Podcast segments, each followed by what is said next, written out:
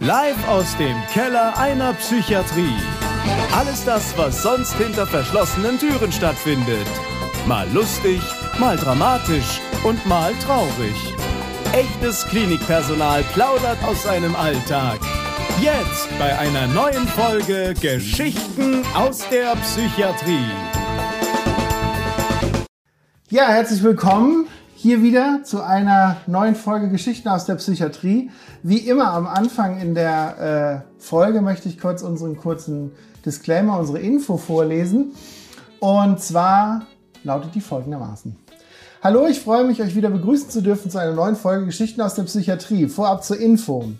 Wir achten akribisch auf den Datenschutz, um unsere Patienten zu schützen. Der Podcast ist nur zur Information, zum Entertainment und für den kleinen Voyeuristen in uns.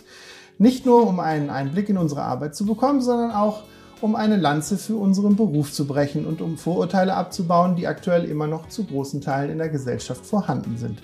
Wir werden situativ auch hier und da mal lachen müssen oder uns inadäquat ausdrücken. Das soll weder despektierlich noch herabwürdigend sein. Vielmehr ist das auch eine vorherrschende Art, mit solch speziellen Themen umzugehen. Wer sich mehr dafür interessiert, lese mal unter dem Stichwort Comic Relief nach. Und nun gehen wir in Medias Res und wir haben einen netten Gast dabei, die Jutta. Und die Jutta hat sich Gin Tonic ausgesucht. Ganz klassisch. Jutta, warum Gin Tonic? Ich schenke schon mal was ein, ja? Ja. Gin Tonic. Ähm, am Ende hat alles einen Gin. das ist natürlich richtig. Ja, ich mag Gin Tonic, es ist klassisch und ich ja, trinke es einfach gern. Ist das auch so psychologisch für dich was Wichtiges? Dass du den auch äh, in, in, guten wie in schlechten Tagen trinkst? Oder? ja, also in guten wie in schlechten Tagen, ja. Ähm, Gin Tonic geht immer. Ähm, und es ist einfach so was äh, Schnörkelloses, das mag ich. Sehr gut. Ich habe einen pinken dabei, wie du siehst, und einen normalfarbigen. Welchen möchtest du haben? Natürlich den normalfarbenen. Dann muss ich den pinken trinken. Ja, so ist das. So ist das. Jutta, du hast uns auch viele Geschichten mitgebracht, habe ich gesehen. Und außerdem hast du auch äh, natürlich einen Werdegang und den würde ich gerne mal hören. Stell dich doch mal unseren Hörern bitte vor. Okay, also mein Name ist Jutta. Mm, ich bin seit circa 14 Jahren hier in der Psychiatrie beschäftigt als Ergotherapeutin. Und ähm, ich liebe meinen Job. Ich liebe meine Arbeit mit den Patienten und ich liebe es, hier in diesem Haus zu arbeiten. Und ähm, ich, du erwischst mich jetzt gerade genau an dem Punkt, wo ich die Klinik verlassen werde. Ah, Nach, ein ähm, Graus. Ja, auf jeden Fall. Und es fällt mir richtig doll schwer. Und ähm, Ergotherapie war für mich äh, insbesondere in der Psychiatrie immer so die Möglichkeit, nochmal mit den Patienten da zu arbeiten, wo halt euer Job ein bisschen aufhört. Unser Pflegejob. Euer natürlich. Pflegejob ein bisschen aufhört und wo, ähm, wo so, so dieser Kontakt zu den Patienten auf eine ganz andere Art und Weise möglich ist. Und ähm, das habe ich hier ähm, in der Klinik echt ähm, total ausschöpfen können. Ich mhm. hatte ganz, ganz viel Freiheit, ähm, hier inhaltlich die Therapien zu füllen, so wie wir das ähm, im Team für sinnvoll halten. Und das hat mich total erfüllt. Ja, normalerweise kennt man Ergotherapie, also zumindest, zumindest nach meinem Wissen, eher so in der Kinderarbeit. Wie, wie kann man das jetzt in Richtung, also ja. Kinderarbeit im Wald? Ja, ich weiß, wie du meinst. Arbeit mit Kindern, ja. Arbeit ähm, mit Kindern, genau. Und, und in der Psychiatrie ist es doch eher nicht so dass man das direkt miteinander verknüpfen würde. Ja, also tatsächlich ist das genau so. Patienten kommen zu uns und fragen sich, was ist Ergotherapie, was soll ich hier machen? Und ähm, wir haben hier ein richtig tolles Angebot. Ähm, wir erreichen, so wie ich eben schon gesagt habe, den Patienten über sein eigenes Handeln. Und wir bieten für dieses Handeln bieten wir ganz viele Möglichkeiten. Die Patienten können bei uns ähm, äh, ganz viele kreative Sachen machen. Wir können ähm, vielfältige ähm, Zeichen und äh, Malutensilien anbieten. Also Kochen, glaube ich, bietet ihr auch an. Richtig? Kochen, Backen, also so die Alltagshandlungen und ähm, einkaufen, glaube ich. Einkaufen, genau. Richtig. Also all das, wo man auch so ein bisschen überprüfen kann, aus therapeutischer Sicht, wie fit ist der Patient im Alltag? Also was sind so die ähm, Ressourcen, die er noch hat? Ähm, es gibt Menschen, die haben Ewigkeiten nicht mehr im Supermarkt eingekauft. Es gibt Menschen, die haben noch nie in ihrem Leben ein Spiegelei gebraten, weil sie ähm, mit 70 Jahren die Ehefrau stirbt und bis dahin hat alles die Ehefrau gemacht und dann unglaublich eigentlich ja richtig und äh, aber diese Generation gibt es und ähm, dann ist halt so unsere Aufgabe auch zu checken, wie alltagsfähig sind die Patienten. Und ähm, das ähm, passiert dann eben in Koch- und Backgruppen. Und ähm, dann gibt's halt die Situation, dass ich mit einem 70-jährigen Mann, der noch nie in der Küche gestanden hat, außer sich ein Butterbrot zu schmieren vielleicht, ähm, das erste Mal einen Kuchen backe oder ein Drei-Gänge-Menü ähm, herstelle. Und ähm, dann gibt es halt so schöne Momente, wo die dann wirklich das fotografieren mit dem Handy, wenn das Menü auf dem Tisch steht und an ihre Freunde schicken oder an bei ihre, Instagram hochladen. Oder bei Instagram, ja, der 70-Jährige dann nicht. Aber ähm, das dann halt einfach auch so ein, so ein Stolz auf das ähm, ist, was, was dann da plötzlich ähm, passiert ist und was man gelernt hat und die Ressourcen, die man ähm, so ein bisschen wieder zum Leben erweckt hat. Tja, spannend, auf jeden Fall. Mhm. Ähm, weil man das ja einfach auch nicht wirklich direkt miteinander verbindet oft. Ja. Weil es gibt ja so vielfältige Berufe letztendlich, die wir, die wir in der Psychiatrie ja auch abdecken und da denkt man an Ergotherapeuten ja nicht als erstes, sondern eher das an stimmt. Ärzte und Pfleger. Das stimmt. Und dabei sind wir die spannendsten. Wir sind meistens im Keller verankert, also so, wir sind die Kellerkinder. Unsere Therapieräume sind meistens irgendwo ganz unten versteckt.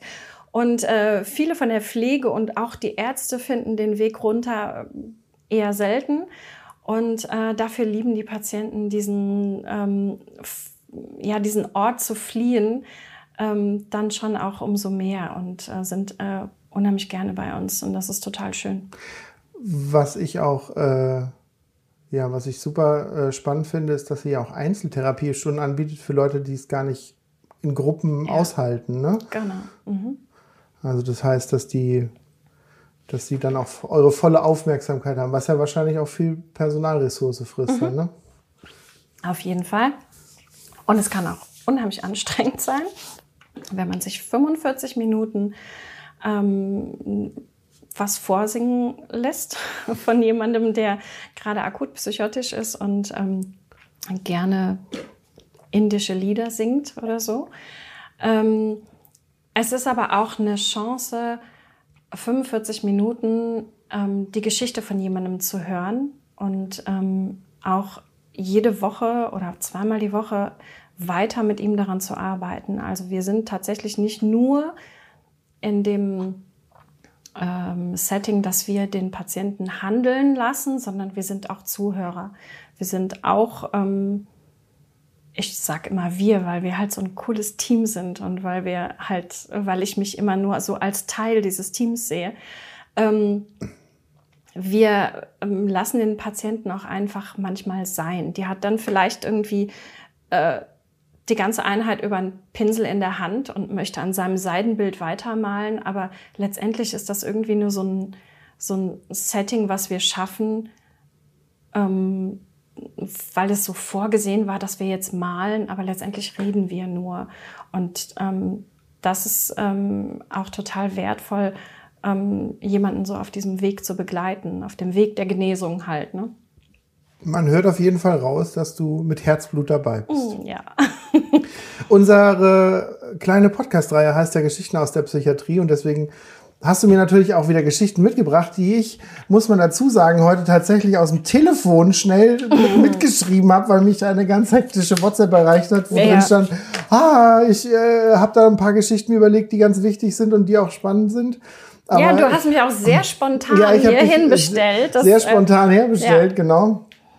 Aber mir war es halt wichtig, nachdem ich gehört habe, dass du unsere Klinik verlässt, dass du auf jeden Fall auch ein Teil unserer Reihe wirst, weil gerade Ergotherapie ist ja äh, ein ganz spannendes Feld auch und äh, das darf nicht vergessen werden. Und du bist genauso ein Profi wie die anderen, die hier arbeiten und von daher wollte ich das natürlich hören.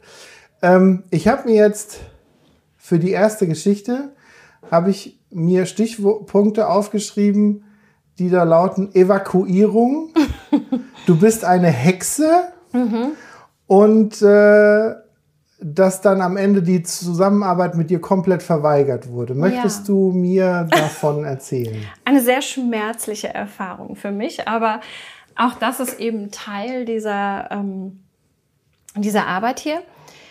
Ähm, es gab eine Patientin oder die gibt es eben immer noch und ähm, die ist schon ganz, ganz viele Jahre hier. Und das ist ja auch so ein Punkt, dass man ähm, hier Patienten immer wieder begegnet, weil immer wieder ähm, Krankheitsphasen auftreten, die dann so akut werden, dass die Patienten hierhin zurückkommen. Und ich ähm, kann nicht leugnen, dass ich mich dann das ein oder andere Mal auch freue, die Patienten wiederzusehen. Ähm, auch wenn ich natürlich weiß, dass es von der anderen Seite nicht unbedingt ähm, so schön ist, wieder hier aufzuschlagen in der Klinik. Mhm. Aber es gibt eine gegenseitige Wiedersehensfreunde oft. Und naja, diese Patientin, äh, so um die Jahre alt, ist eben schon sehr lange auch bei uns und ähm, wir, haben, wir haben viel zusammen durchgemacht und viele fantastische, glitzernde, paillettenbestückte Bilder mit ihr gemalt und ähm, man teilt ja dann auch so ein bisschen ähm, die die Freude. Die Freude an, an der Entstehung äh, solcher Dinge. Und ähm, es gab dann diesen Tag, als es ähm, hier eine, äh, eine wie das in Köln ja öfter mal so ist. Und ähm, unsere Klinik musste eben auch evakuiert werden. Alle, die konnten, ähm, die sind entlassen worden und alle, die eben nicht konnten, und dazu gehörte sie auch, die sind mit evakuiert worden. Und ähm, wir sind dann in ein, dieses Forum, Mehrzweckraum, keine Ahnung, in einen Raum gegangen, der außerhalb dieser ähm, und ähm, ich habe die Patientin auch mit dahin begleitet und es waren recht wenige Patienten und einige von der Pflege und die Sporttherapeuten waren dabei und haben da einen super Job gemacht. Und wir mussten eben ganz, ganz viel Zeit verbringen in dieser Evakuierungssituation ähm, und haben uns dann so ein bisschen was einfallen lassen für die Patienten. Und ähm, da war eben auch die äh, von mir sehr geschätzte Schwester von der Station.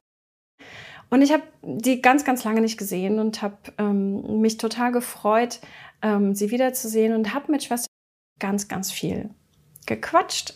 Und ähm, wir haben zusammen mit den Patienten Spiele gespielt und ähm,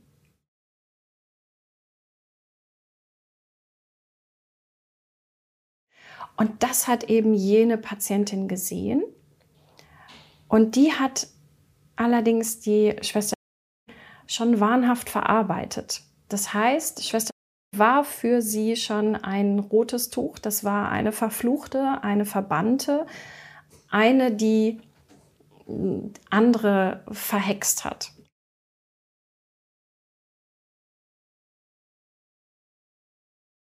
Ähm, nee. Oder weil sie sich schon es länger war, kannte? Es war sogar so, dass ähm, die Patientin nicht mehr auf der Station aufgenommen werden wollte, wo ähm, arbeitete, mhm. weil sie sich in ihrer Gegenwart einfach bedroht fühlte. So, und ich habe mich jetzt ähm, mit unterhalten und die Patientin hat das gesehen und war ab diesem Zeitpunkt überzeugt davon, dass auch ich nun eine Hexe bin. Weil du dich mit der anderen Hexe unterhalten hast. Weil ich mich hast. mit der anderen Hexe unterhalten habe. Und, oh ja, und ähm, festgemacht hat sie das dann unter anderem daran, dass ich auch immer schwarz trage, was tatsächlich der Wahrheit entspricht und ähm, was aber wie heute auch. Wie heute auch, was aber keinerlei Bedeutung hat, zumindest nicht diesen satanischen oder ähm, Hexenhintergrund. Und ähm, ja, ab diesem Zeitpunkt hat die Patientin leider komplett jede Zusammenarbeit mit mir verweigert. Und wir waren vorher wirklich sehr verbunden miteinander und haben uns über getauscht und ähm, über ähm, all ihre Projekte, die sie hatte. Und ich wusste ganz viel aus ihrem Leben, weil wir viele Stunden miteinander verbracht haben.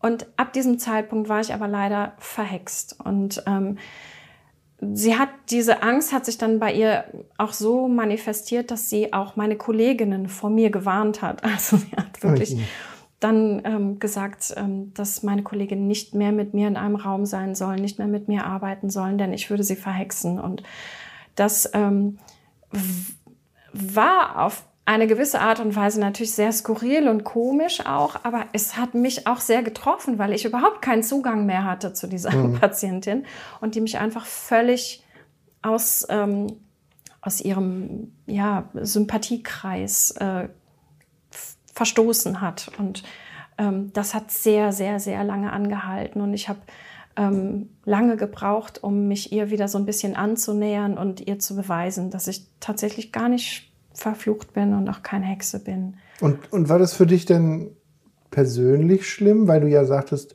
ich meine, auf der einen Seite könnte man ja argumentieren, wir sind alles Profis und dann gehört es halt dazu. Ja. Und, oder, oder ist das eher schon, ging dir das ans Herz, weil du schon so lange mit ihr gearbeitet ja, hast? Ja, das ging mir schon ans Herz. Also es, es war schon so, dass wenn meine ähm, Kolleginnen dann ins Büro gekommen sind und ich gefragt habe, und was hat sie gesagt? Oh Darf ich wieder mit ihr arbeiten? Nein, es tut uns leid. Sie hat immer noch, du bist immer noch verflucht. Und das hat mir schon zugesetzt. Das war schon traurig. Und wie Aber hast du den Bann brechen können? Ich habe nur noch bunte Farben getragen. hast dich umgezogen? Ja. Niemand in der Klinik hat mich mehr erkannt, weil ich plötzlich nicht mehr schwarz anhatte. Aber die Patientin hat, ähm, hat mich dann irgendwann ähm, so ein bisschen wieder an sich rangelassen. Und erneut und, wahrgenommen. Und ähm, ja, genau. Also vielleicht hat sie, das war, glaube ich, auch schwierig für sie. Also es war schwierig für sie, weil das war ja auch, wir hatten diese Verbindung zueinander und plötzlich war ich eine Hexe. Das war für sie ja auch ein Bruch. Ne? Ja. Und ähm, das, ja, da war ich schon sehr traurig. Aber wir haben uns wieder gefunden. Eine spannende Geschichte, gerade weil ja eigentlich du gar nicht die Hexe warst, sondern du nur der Kontakt zur eigentlichen ich, genau, Hexe warst. Genau, richtig. Die, die eigentliche Hexe ist ja und die ist bestimmt wirklich. Und die ist immer noch unten durch wahrscheinlich. Nein, aber das kann gut sein, ja. Das okay. weiß ich aber nicht. Gut, äh, vielen Dank auf jeden Fall für die erste coole Geschichte. Ich würde sagen, wir trinken jetzt nochmal ein Gläschen Gin Tonic oder nippen auf jeden Fall. Oh, ja, ich habe ich hab, ja, äh, vorgehalten. vorgelegt, ja. Ja, weil du hast ja erzählt, dann konnte uh, ich die uh, Zeit uh. nutzen. Und dann äh, hören wir uns gleich wieder. Ja.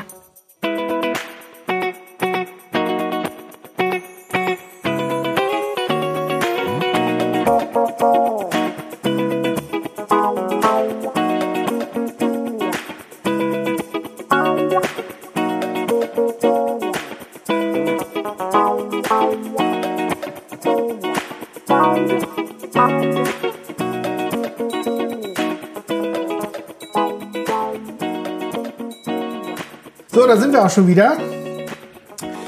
Die erste Geschichte mit der Hexe fand ich schon spannend. Ich bin gespannt, ob das jetzt noch topbar ist aus dem Rahmen der Ergotherapie. Ja, klar. Ähm, die nächsten Punkte, die du mir aufgeschrieben hast für deine zweite Geschichte, da hast du mir von einer Zwangspatientin erzählt, die irgendwie alles selber machen wollte, wenn ich das so richtig verstanden hatte. Oh nein.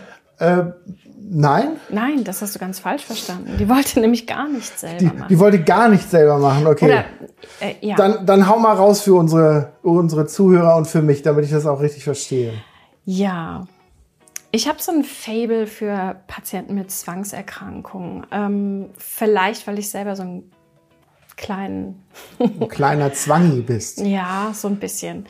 Und ähm, gerade auf eurer Station ist es ja bekannt, ähm, man hält mir immer den gleichen Platz frei in der Teamsitzung und ähm, es gibt einfach so bestimmte Dinge, die müssen für mich immer irgendwie gleich sein und ich, ähm, ich glaube, aus meinem eigenen Empfinden heraus kann ich total viel Empathie für ähm, Patienten mit Zwangserkrankungen ähm, äh, aufbringen.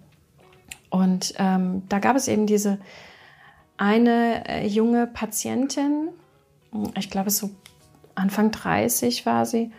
Und ähm, die ist hier aufgenommen worden und hat einfach unfassbar gelitten unter ihrer Zwangserkrankung. Die konnte sich nichts zu trinken eingießen. Letztendlich war es sogar so weit gekommen, dass ähm, sie nicht mehr getrunken hat, wenn ihr nicht jemand anders in ein Glas ähm, etwas zu trinken eingegossen hat. Und ähm, ich ich kenne, dass das jemand das Haus nicht mehr verlässt, dass jemand einen Waschzwang hat und ähm, äh, einen Aufräumzwang, einen Kontrollzwang. Und äh, aber am schlimmsten finde ich tatsächlich diesen Kontaminierungszwang, der einen ja dann davon abhält zu essen und zu trinken. und ähm, Dinge zu berühren. Und das wiederum hat mich unheimlich bewegt, ähm, dass diese junge Frau so eingeschlossen war in ihrem, in ihrem Zwang und dadurch ihr Leben gar nicht mehr ähm, lebenswert für sie war. Sie hat tatsächlich das Haus nicht mehr verlassen. Sie hat sich von ihrem Lebensgefährten waschen lassen, weil sie das einfach auch alles nicht mehr konnte. Sie konnte nicht den Wasserhahn anfassen und ähm, die Seife und den Waschlappen und ähm, sie hat nur noch auf der Couch gelegen. Und so jung wie sie war und so viele Hobbys und Interessen wie sie hatte, konnte sie dem allen nicht mehr nachgehen, weil eben die Angst davor, etwas zu berühren, so groß war, dass sie sich völlig aufgegeben hat und alles an ihren Lebenspartner abgegeben hat. Und ähm, diese Patientin kam eben sehr, sehr, sehr verzweifelt in die Klinik und kam dann auch irgendwann, ich glaube, sie war gar nicht beim Erstgespräch. Ich glaube, man ist an mich rangetreten und hat gefragt, ob ich Einzeltherapie mit ihr machen kann. Und ähm, ja, mir natürlich gemacht. Und es, wir, haben, wir haben eine sehr, sehr gute Beziehung zueinander aufgebaut, die mit Sicherheit auch darauf basierte, dass ich das so gut verstehen konnte, was sie da alles empfindet. Und aber diese Steigerung von dem, was, was sie als Zwang, ähm, Zwangsgedanken und Zwangshandlungen hatte, ähm, das war ja so unerträglich, dass, dass mich das einfach, das äh, hat mich total fertig gemacht, zu sehen, wie die ihr Leben zu Hause auf der Couch verbringen muss. Und sie wollte Kinder bekommen und sie wollte ähm, kreativ sein und ganz viele Sachen machen und konnte das alles nicht, weil sie nicht mal einen Bleistift anfassen konnte. Und ähm, ich will das jetzt nicht so detailliert ähm, erzählen, aber wir haben irgendwann eine Basis gefunden, ähm, wir sind uns zweimal die Woche eben für 45 Minuten begegnet. Und ähm, ich glaube, dass ich so gut verstanden habe, was sie empfindet und dass ich aber gleichzeitig auch so teilweise unkonventionell damit umgegangen bin und sie einfach berührt habe und ähm, ihr einfach Dinge hingestellt habe, so und jetzt malen Sie mal und jetzt flechten Sie mal diesen Korb und ähm, schon einfach ignoriert habe, dass ich wusste, dass sie das eigentlich nicht berühren möchte und kann, aber das mit so einer Selbstverständlichkeit gemacht habe, das äh, hat dazu geführt, dass sie das einfach auch übernommen hat. Sie hat das gemacht, sie hat das berührt, weil dieses Setting so war, dass sie das auch wollte und konnte. Okay. Und das, ähm, die, die hat Ewigkeiten das Haus nicht mehr verlassen und ich weiß halt, dass eben weiß noch sehr genau, dass unsere letzte Einheit, die letzte Therapiesitzung, die wir so hatten, ähm, wir haben uns gegenseitig versprochen, dass sie mir die Nägel lackiert und ich ihr die Nägel lackieren durfte. Also eigentlich schon sehr, sehr viel Nähe und sehr, ja, sehr viel Berührung. Äh, sehr, äh, absolut, ja. Sehr viel Nähe. Und natürlich würde man jetzt, wenn man jemandem erzählt, ja, ich habe in der Ergotherapie meiner Patientin die Nägel lackiert, und sie mir, dann hört sich das vielleicht für jemand Außenstehenden total bescheuert an, aber das war so ein wahnsinniger Schritt nach all diesen ganzen Wochen, Monaten, die sie bei uns war. Denn diesem Schritt ging auch noch voraus, dass sie mir versprochen hat, alleine in den DM zu gehen und den Nagellack zu kaufen. Das heißt, sie musste Geld berühren, sie musste unter Menschen gehen, sie musste den Nagellack berühren und aus dem Regal holen, aufs Kassenband legen und all alles, das. Alles ne? Dinge, die ja für nicht kranke Menschen vollkommen normal sind. Völlig normal, aber für sie war das einfach, sie hat Ewigkeiten das Haus nicht mehr verlassen. Und das war für sie so ein äh, wahnsinniger Fortschritt, das zu tun. Und ich glaube, der Moment, in dem wir dann da unten saßen und uns gegenseitig die Nägel lackiert haben, das war für mich so ein, ja, so ein, also so was ganz Bedeutendes und ähm, was sich wohl auch sehr berührt hat. Ja, ja, ja, schon. Ja, aber ich bin eh so ein emotionaler Mensch. Und aber das war für mich, ich, ich wusste einfach, was es für sie bedeutet, dass sie das ähm, geschafft hat und dass sie diese Schritte gegangen ist. Und das ist auch eine Patientin, die dann nachher auf ähm, eure Station ähm, noch äh, Briefe geschrieben hat, ähm, wie sehr ähm, ihr das geholfen hat, dieser Aufenthalt. Und ähm, euer Oberarzt, den ich auch sehr, sehr schätze, ähm, der ähm, hat ihr eben auch so viel ähm, Sicherheit gegeben und so viel Hoffnung und Zuversicht, dass sie das schaffen wird und dass sie da rauskommen wird, ähm, dass sie dann eben auch noch viele Briefe an die Station geschrieben hat, in, der, in denen sie sich bedankt hat und beschrieben hat, was sie jetzt alles schafft, dass mhm. sie zu Hause sich einen Tee kochen kann und ähm, selbst sich etwas in eine Tasse schütten kann und das trinken kann und ähm, dass das einfach ein sehr, sehr erfolgreicher Aufenthalt hier war. Und das, ähm, ja, das hat mich sehr, sehr glücklich gemacht. Was ich spannend finde, ist, dass das ja nochmal immer eine ganz andere Sicht auf die Dinge ist, weil du sagst ja, das ist eine Patientin von uns. Mhm. Also das heißt, oder war eine Patientin von uns mhm. vor ein paar Jahren oder so, ähm, dass es so ist, dass ich vielleicht ein ganz anderes Bild von der vielleicht habe, wenn ich mich an sie erinnern würde, weil wir hatten ja vorher jetzt auch nicht wirklich gesprochen, wie die heißt, von daher bin ich mir da jetzt gar nicht sicher. Und ähm, dass es aber trotzdem ja so eine Art ähm, Eindruck für dich gemacht hat und, und auch vielleicht, weil du ja am Anfang gesagt hast, dass du selber so ein bisschen slightly zwanghaft bist, dass du, dass du da so ein bisschen mitfühlen kannst, auch wo, wo, wo ich jetzt vielleicht, wo ich sagen würde, ja, also ähm, auf, über das normale Maß hinaus ist meine Zwangshandlung in irgendeine Richtung jetzt nicht wirklich ausgeprägt. Mhm. Ähm, aber dass du, wenn du da sensibel für bist oder auch Antennen für hast, da einfach noch viel mehr dich reindenken kannst oder noch mehr so das Gefühl mitfühlen kannst, was, was die Patientin vielleicht auch ähm, hatte und was es in dir halt ausgelöst hat. Ne? Ja, und ich glaube, das ist halt auch die, ähm, die Chance in meinem Job oder das Schöne an meinem Beruf, dass ich nochmal eine ganz andere Möglichkeit habe, mit der Patientin zu arbeiten. Dass, ähm, dass ich tatsächlich in Handlung gehen kann. Ne? Dass ich sagen kann, so, und jetzt machen mhm. wir das mal. Und jetzt, ähm, ich habe ihr dann einfach irgendwann so auf die Schulter gefasst und gesagt, wow, das sieht super aus, was Sie da gemacht haben. Und beide wussten wir in dem Moment so, Berührung ist eigentlich so gar, gar, nicht ihrs. Ne? Aber okay. weil wir so eine Bindung hatten, ging das plötzlich. Und dann haben wir das aber auch thematisiert. Dann habe ich gesagt, ich habe sie gerade angefasst. Ist das mhm. okay? Und sie hat gesagt, ja, es ist okay. Es ist schon, es ist schon komisch, aber es ist ähm, okay. Und es ist ein Schritt auf meinem Weg, das zuzulassen. Und ähm, ja, und ich weiß nicht, du jetzt als Pfleger, wie oft du jetzt schon Nägel lackiert hast. Das nicht. Aber was ich immer gut finde, ist, ähm, was viele Menschen, ich sag mal so, wenn man damit zu tun hat mit solchen Krankheitsbildern, reflektiert man schnell für sich selber. Mhm. Und ähm, man muss es ja auch reflektiert betrachten, einfach um auch zu differenzieren, wie geht es mir, welche mhm. Krankheit, beziehungsweise habe ich solche Symptome, habe ich die nicht mhm. und wie geht der Patient damit um und was muss ich dem Patienten geben, dass es ihm besser geht. Also man reflektiert ja viel mehr zu diesen Themen, als jemand, der, was weiß ich, bei der Bank arbeiten würde, ja. denkt ja jetzt nicht über Zwang und Zwangsgedanken primär nach, wenn er nicht selber betroffen ist. Mhm. Und ähm, ich habe immer, wenn ich mit Schülern zusammenarbeite, in der Dozentenarbeit auch immer die Frage, wenn die sagen, ja, was ist denn Zwang und wie kann man das erklären? Und dann sage ich immer, theoretisch ist Zwang eigentlich eine übersteigerte Form von der Tatsache, sich selbst durch Routinen Sicherheit zu geben. Ja. Und ich sage immer, das beste Beispiel ist, jeder sollte sich selber mal in die Nase fassen, wie geht er duschen?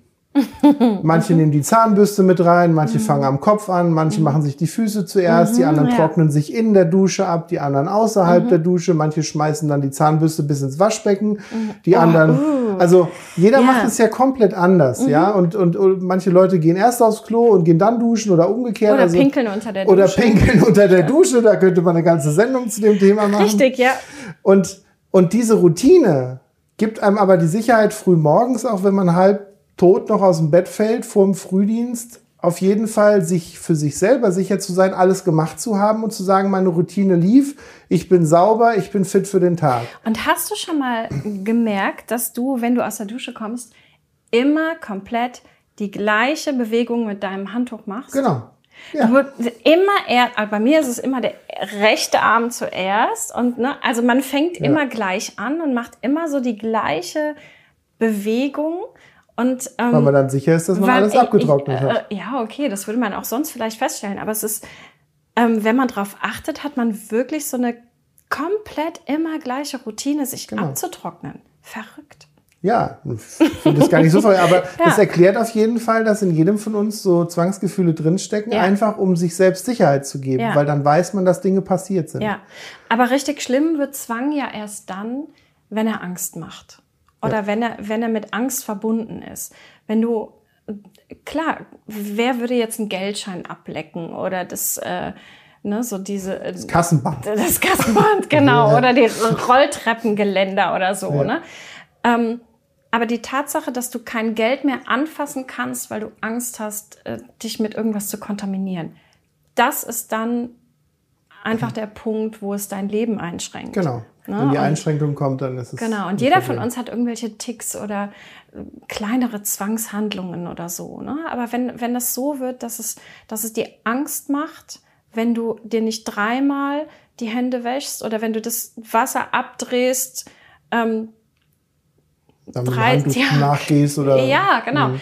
Und äh, na, all diese Sachen, und wenn es dir Angst macht, das ist, glaube ich, der Punkt, wo es dann, wo es dann wirklich schlimm wird für dein Leben. Ich habe sogar schon mal gelesen, dass ähm, kleinere Zwangshandlungen, die jetzt sogar noch über dieses Maß hinausgehen, was wir gerade sogar beschrieben haben, also zum Beispiel selbst selbst drei, viermal nochmal über den Schlüssel nachzudenken, ob ich jetzt abgeschlossen Mhm. habe oder nicht, oder ob ich den Kühlschrank zugemacht habe oder nicht, selbst das wird noch gar nicht als pathologisch betrachtet. Überhaupt nicht, nein. Und auch, dass ich immer, wenn ich auf eure, äh, auf eure Station komme, ins Teamsitzungszimmer, dass ich immer den gleichen Platz bekomme. Ja.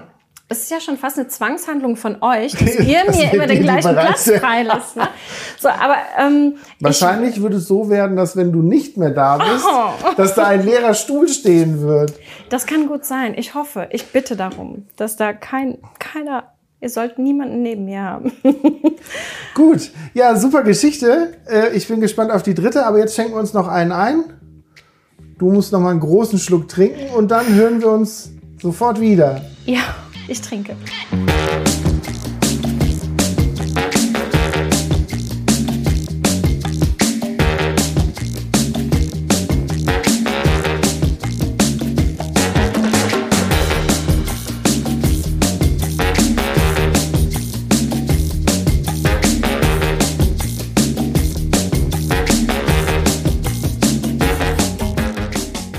Da sind wir wieder. Vielen Dank, liebe Jutta, für deine Zwangsgeschichte.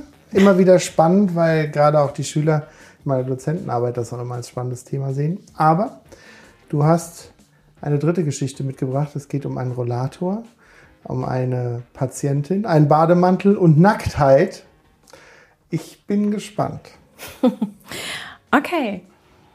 Ähm, jene Patientin, eine äh, von mir auch wiederum sehr geschätzte Patientin, die äh, schon ganz oft hier zu Gast war im Haus, ähm, hat bei ihrem letzten Aufenthalt ähm, einfach, sagen wir mal, ein sehr bizarres Bild geboten und ähm, ist sehr, sehr, sehr gerne immer zu uns runter in die Ergotherapie gekommen, runter in den Keller, da, wo alles anders ist, da, wo man nicht über Probleme sprechen muss, da, wo man nicht ähm, psychoedukative Gruppen besuchen muss, sondern wo man einfach sein kann und zur Not auch mal die Gala vorgelesen bekommt und ähm, seine Handtasche mit ähm, Nagellack verschönern kann. Und genau diese Dinge hat ähm, die Patientin bei uns gemacht, sehr gerne. Ähm, nach einem sehr schweren Suizidversuch ähm, ging die Patientin eben nach ähm, multiplen Frakturen ähm, irgendwann, nachdem sie aus dem Rollstuhl raus war, am Rollator und ähm, hat somit irgendwie so, ein, so eine ganz besondere Erscheinung gehabt, wie sie dann mit ihrem Rollator ganz, ganz klein war sie auch, ähm, so durch unsere Gänge gewackelt ist und immer sehr, ähm, äh, sehr euphorisch ähm, war, was unsere Therapieeinheiten ähm, betraf. Und ähm, ich, ich mochte einfach so ihre Art, das, das Leben äh, zu betrachten und ihre, also manchmal bringen uns Patienten auch bei, sich so auf das Wesentliche zu fokussieren und so im Hier und Jetzt zu sein. Und es ähm, gibt so Momente, wenn dann eben jene Patientin bei uns gesessen hat und ähm, einen aus Holz ausgesägten Engel mit ähm, einer bei DM gestohlenen äh, gestohlen. gestohlenen, die stand da rum. Die stand da rum, diese die Palette. mitgekommen, diese Genau. Palette. Dann habe ich die mitgenommen, die hat so schön geglitzert. Das war eine, wie sagt man, Lidschattenpalette. Ähm, die hat sie mitgenommen und die hat sie mit uns, zu, uns runter in die Ergotherapie gebracht und ähm, hat einen ausgesägten Holzengel liebevoll damit bepinselt. Und ähm, während sie das tat, hat sie uns unfassbar spannende Geschichten erzählt aus dem Zweiten Weltkrieg und dass sie ähm, vor ein paar Wochen noch Plutonium angereichert hat und Ach, dass Plutonium sie- angereichert hat. ja und Hat sie ähm, gesagt, warum? Für was? Äh, ja das äh, so Die Zeitmaschine. so Dinge verrät sie uns dann natürlich auch nicht. Ne? Man darf ja dann auch nicht nachfragen, weil dann wird's dann wird's auch ähm, diffizil. Man ähm, kann halt nicht diese man darf es nicht durchbrechen. Ne? Das ist einfach so, ich höre einfach zu und manchmal stelle ich Fragen, warum sie denn dieses Klavier jetzt aus der Wohnung getragen hat, ganz alleine Ganz alleine. in der Handtasche. Und Okay. ähm, ähm, klar stelle ich auch Fragen, wenn sie sagt, dass sie beim Bombenentschärfungskommando dabei war ähm, und das FBI sie jetzt auf der Liste stehen hat. Das sind, ähm, das sind einfach so, während sie ihren Holzengel mit Lidschatten anmalt, das sind einfach Stunden, die vergesse ich nicht. Und das ist, ähm, das ist, hat vielleicht, es ist, einfach was sehr Skurriles. Und äh, man hört gerne zu, man schmunzelt oft und ähm, ich frage mich dann ganz oft, was von all dem ist denn jetzt tatsächlich passiert? Und unterschätzen wir manchmal vielleicht, was wirklich in ihrem Leben alles geschehen ist? Und ähm, sind wir vielleicht ganz oft auch zu schnell dabei zu sagen, ach, Psychose? Mhm.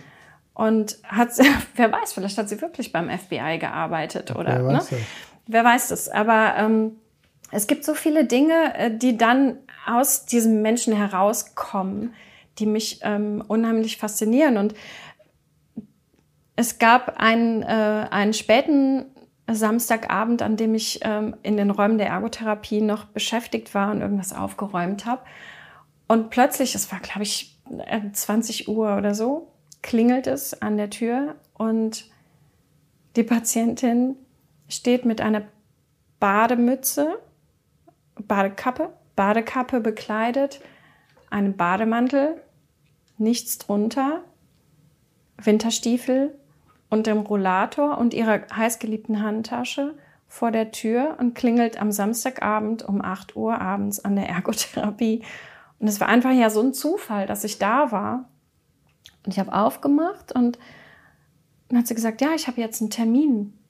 Ich würde gerne meinen Engel weitermalen. Samstagabends um 8. Samstags abends um 8. Und habe ich gesagt, ach Mensch, das, nein, schauen Sie doch mal auf Ihren Wochenplan. Und wir haben Samstag und nein, Sie haben jetzt keinen Termin und ich bin gerade nur zufällig hier. Ähm, der nächste Termin ist Montag um 13 Uhr. Okay, dann warte ich hier. Und das ist so, Hat sie sich hingesetzt und gewartet. Ja, und sie hat sich hingesetzt und gewartet, so dass ich sie tatsächlich dann rauf begleiten musste auf Station, ähm, um jetzt ja, um sie zu übergeben an die Pflege und ihr zu sagen, dass wir uns am Montag dann wiedersehen. Und ähm, das war ganz schwer, sie davon zu überzeugen, dass jetzt Samstag ist und dass sie jetzt keinen Termin hat und dass vielleicht auch die Nacktheit unter dem Bademantel mit der Badekappe und den fellbesetzten Winterstiefeln nicht die richtige Aufmachung für einen Ergotherapie-Termin waren. Ja. Also ich, ich muss sagen, dass ähm, das erinnert mich so ein bisschen an meine ganze, ganz frühe Anfangszeit, als ich auch noch Schüler war. Nicht jetzt, weil es mich an einen bestimmten Patienten erinnert, sondern weil ich immer das Gefühl habe, dass so verrückt das Konstrukt auch durch Psychose oder durch irgendwelche anderen Gründe, warum die Leute jetzt an einer psychischen Erkrankung leiden, aber meistens sind es ja Psychosen, chronische Psychosen, Schizophrenien etc., die solche Bilder, die du beschreibst, hervorrufen, dass sie aufgrund dieses Konstrukts, was sie, was sie sich sozusagen zusammenspinnen, mhm. ähm, dass dass das manchmal für die Ängste macht und auch die unter Druck bringt. Manchmal, mhm, ganz klar. Das sind ja dann auch die, die sich verfolgt fühlen, die paranoide oh, ja. Ideen haben oder ja, so. Ja. Aber dass manche, so wie die Patientin, die du beschreibst, und das finde ich so schön, in diesem Konstrukt einfach super gut funktionieren können. Absolut, ja. Und die, und die dann in sich ruhend wirken, auch wenn die solche Geschichten wie FBI oder irgendwas erzählen. Plutonium. Und Plutonium, aber dass das für die dann okay ist und wenn das für ihr Gegenüber auch okay ist, beide auf einem echt entspannten Level sein können. Ja, und wenn man nur zuhört und einfach nur, es ist schön, dass sie das Glitzernde aus dem DM mitgenommen hat, ja, und wenn man einfach nur zuhört und sieht, wie sie dann diesen Engel bemalt mit Lidschatten und noch Nagellack an die, Nagellack ist voll das Thema heute, ähm, Nagellack an die ähm, Finger und Füße macht von diesem Engel, ähm, und dabei einfach erzählt aus ihrem Leben und was, was da alles passiert ist. Das, ist. das kann so spannend sein, auch wenn die Hälfte davon komplett nie so stattgefunden hat. Mhm. Aber das ist einfach irgendwie für beide Seiten doch was total bereicherndes. Total gut. Ja. Jutta, ich danke dir für deine Ausführungen. Wir haben viel, viel von dir gehört. Ich würde dich noch eine letzte Frage stellen wollen. Ja.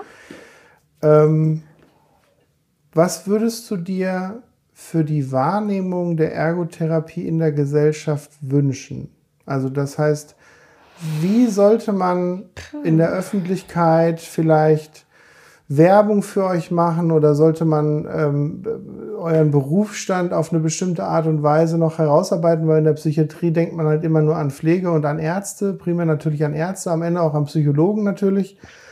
Aber dass man auch sagt, ihr seid auch ein echt großer Teil und ein wichtiger Teil in der Therapie. Wow, schwer.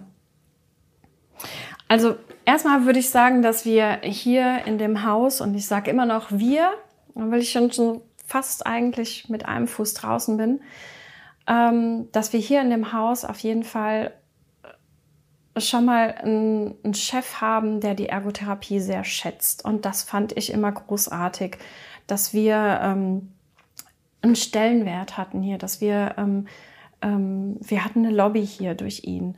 Und ähm, dass ähm, hat mir sehr gut gefallen, dass wir gesehen wurden. Und ähm, das finde ich ist nicht in jeder Klinik so. Ich habe ja auch woanders schon gearbeitet und ähm, das ist einfach äh, was, wo man sich sehr glücklich schätzen kann als Ergotherapeut. Und das, was ich jetzt sage, beinhaltet natürlich auch schon, dass man eigentlich als Ergotherapeut ganz oft unterschätzt wird ähm, mit der Wirkung und den äh, Erfolgen, die man bei den Patienten so erzielen kann.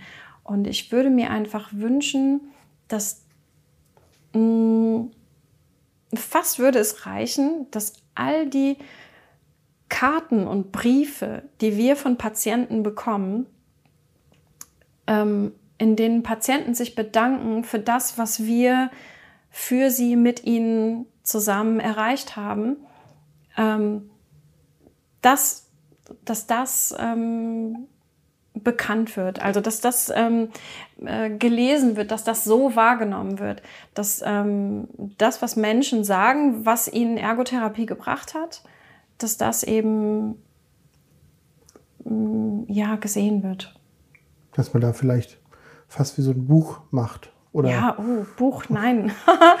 ähm, oder, oder auf jeden Fall an die Öffentlichkeit geht, dass man auch sagt, ähm, und ich meine, es gibt ja auch äh, ganz klar Studien. Ich habe ja selber ähm, im Rahmen von der Studie, die mal hier von der Sporttherapie durchgeführt wurde, wo mhm. geguckt wurde, welche Therapien als subjektiv für die Patienten am erfolgreichsten wahrgenommen worden sind. Und da wurden ja. natürlich auch medikamentöse Therapien und auch äh, andere Therapieformen mit psychotherapeutische Einheiten, also Gesprächseinheiten oder oder oder. Und da war ja ähm, war ja auch die Ergotherapie relativ weit oben. Ja. Also muss man sagen. Ja. Also das heißt nicht nur, dass klar Medikamente werden natürlich wahrgenommen, weil das halt auch einen direkten Impact für den Patienten gibt. Mhm. aber auch solche Sachen, die so in die Arbeitstherapie und, und, und meine Bastelschwester Therapie. Ich darf es nicht das sagen. Das böse Wort. Ich du hast es gesagt. In meiner Gegenwart. Aber du weißt, dass ich es ganz lieb meine. Ich weiß, ja. Und, und das aber solche Sachen, wo man aktiv halt was tut. Also aktiv ähm, mit den Händen handeln. oder halt. Genau. genau. Ergon, griechisch, handeln. Genau. Ja, also genau das, ähm, wo man eben nicht nur reden muss, von sich erzählen muss, ähm, lernen muss, ähm, Psychoedukation, so, sondern einfach, man kann sein, man kann handeln, man kann sich ausdrücken. Es gibt so viele Patienten, die bei uns ähm, unfassbare Bilder ähm, fabriziert haben, die ähm, unfassbare Skulpturen erschaffen haben und ähm, unfassbar tolle Drei-Gänge-Menüs gezaubert haben. Ähm, und äh, darüber einfach erfahren haben, zu was sie fähig sind, zu was sie noch handlungsfähig sind und oder wieder handlungsfähig. Oder wieder handlungsfähig, mhm. genau. Also wir führen ja auch Patienten wieder in ihre Handlungsfähigkeit zurück und ähm, das ist halt, finde ich, so das Geheimnis der Ergotherapie. Und ich würde mir wünschen, dass du auch Sporttherapeuten hierhin einlädst, denn tatsächlich ist, ähm, ähm, ich habe zwei, drei wunderbare Kolleginnen, Kollegen, Kolleginnen. Kollegin, oh, ich weiß, ich bin im Gender noch nicht so fit. Also zwei tolle Kollegen, äh, Matze und Moritz und äh, eine äh, bezaubernde Kollegin, die Janine. Und die machen hier die Sporttherapie und ähm, ich finde, die machen das großartig. Und ähm, auch da gäbe es mit Sicherheit großartige Geschichten zu erzählen, wenn zum Beispiel auf dem Erstgesprächsbogen die Frage steht, ähm, jetzt nehme ich schon was vorweg, ähm, haben Sie bereits sportliche Erfahrungen? Und wenn ja, in welchem Bereich? Und dann wird geantwortet, ja, Brennball. und, und, ich finde, das Super. ist einfach, das sagt so viel, was, was Völkerball. Einem da, ja, Völkerball, Brennball und wer hat Angst vom schwarzen Mann? Ähm, ne, das sind dann so, das, äh, keine Ahnung, das eröffnet einem schon so viele Möglichkeiten. Großartig, großartig. Also auf jeden Fall ist mit Sicherheit was für dich dabei. Ja, ich würde das gerne äh, als Schlusswort mitnehmen, weil äh, es ist jeder natürlich auch eingeladen, uns zu kontaktieren hier bei unserer kleinen Podcast-Reihe, ähm, der vielleicht auch mal dabei sein will. Und wir haben natürlich auch äh, sozusagen als warme letzte Worte, wir haben natürlich auch einen Instagram-Kanal, und sind, und das ist das, denke ich, Besondere, wir sind auch direkt über WhatsApp erreichbar. Wir haben uh. nämlich eine eigene WhatsApp-Nummer, die unten oder wie man immer so schön sagt, unten in der Videobeschreibung steht oder halt auch eben in der Podcast-Beschreibung steht. Aber ich kann die auch jetzt nochmal schnell sagen. Das ist die 0160 9138 3488. Und darüber sind wir erreichbar und da sind wir natürlich offen für Kritik und für Lob und natürlich auch äh, für Ideen. Das heißt, wenn sich jetzt jemand angesprochen fühlt, der unbedingt auch mal dabei sein will, solle mir das schreiben. Darüber hinaus möchte ich einfach auch, um so ein bisschen die Community ähm, hinzuzuziehen, und wir hatten ja vorhin schon wahrgenommen, du bist die dritte im Bunde, die dabei sein kann. Ich möchte gerne in den folgenden, äh, in den folgenden äh, Podcast-Folgen gerne auch Fragen von der Community mit zu dem Profi, der mir gegenüber sitzt, mit reinnehmen. und äh, wenn ihr also brennende Fragen habt, dann schreibt mich gerne per WhatsApp an und dann gucken wir, dass wir die vielleicht in den nächsten Folgen bearbeiten können. Und dann danke ich dir recht herzlich, dass du da warst. Wünsche dir ganz, ganz viel Glück bei deinen neuen Wegen. Ach, Dankeschön. Ich finde es ein Riesenverlust für die Klinik. Danke. Und ähm, aber Du bist nicht aus der Welt, du bist nicht zu weit weg, das ist nicht schlecht. Und ich freue mich sehr, dass du dabei gewesen bist. Dankeschön. Und allen anderen wünsche ich noch einen schönen Tag, eine schöne Woche, eine schöne Nacht, wann auch immer ihr das gehört habt. Macht's gut, bis zum nächsten Mal bei Geschichten aus der Psychiatrie.